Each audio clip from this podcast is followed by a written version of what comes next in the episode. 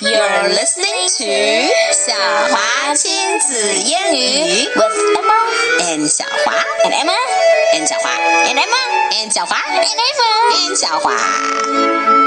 Okay, now let's read the story all over again. Ooh, husky adventure. All right, let's begin. It had been snowing. Kipper wanted mm-hmm. Floppy to pull his sled. Go on, Floppy.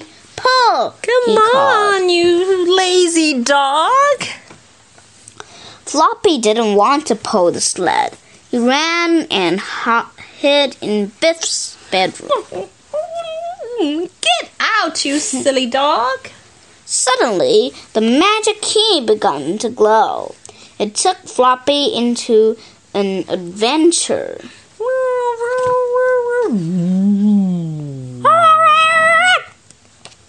The magic took Floppy to a dark, cold forest.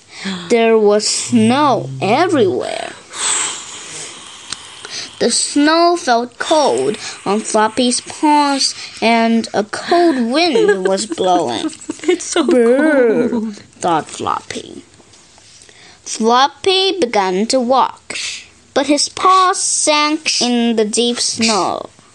He heard a howling sound. Ow! What is that? thought Floppy. Oh no! It was a pack of wolves. They had red eyes and long white teeth. They growled at Floppy. Floppy was scared of the wolves. He ran through the trees. Suddenly, Floppy fell down. He rolled over and over. He went faster and faster. Then he hit a tree. Bump! Floppy lay in the snow with his eyes shut. A man ran up. Quick, he said, my boy is sick. I must get him a hos- to hospital. I need another dog to pull the sled. Come with me. The man took Floppy to the sled. Oh no, thought Floppy. Another pack of wolves. But they were not wolves. They were husky dogs.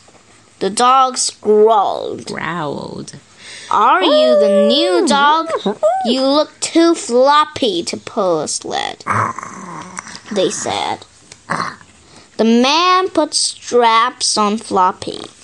You've got to run fast, he said. We must get to the hospital. The biggest dog barked at Floppy. Just keep up, you floppy dog, he said. We've got to run fast. Floppy was cross. Don't call me floppy dog, he said. I'll show you. The sled went faster and faster. Slow down, panted the husky dogs. We can't keep up with you. At last they got to the hospital. Thank you, shouted the man. You've saved my son. The husky dogs looked at Floppy. Wow, you can run fast, they said. You're not a floppy dog. You're pretty good for a dog. You can stay with us, said the husky dogs. We need a dog like you. Yeah, stay. Yes, stay with us. The magic key began to grow, glow. Good, thought Floppy. I need a rest. Come and pull my sled, Floppy, said Kipper. Oh no, thought Floppy. 又跑到别的地方去了。You ran away again. the end. And so. That's for today. Goodbye. Goodbye.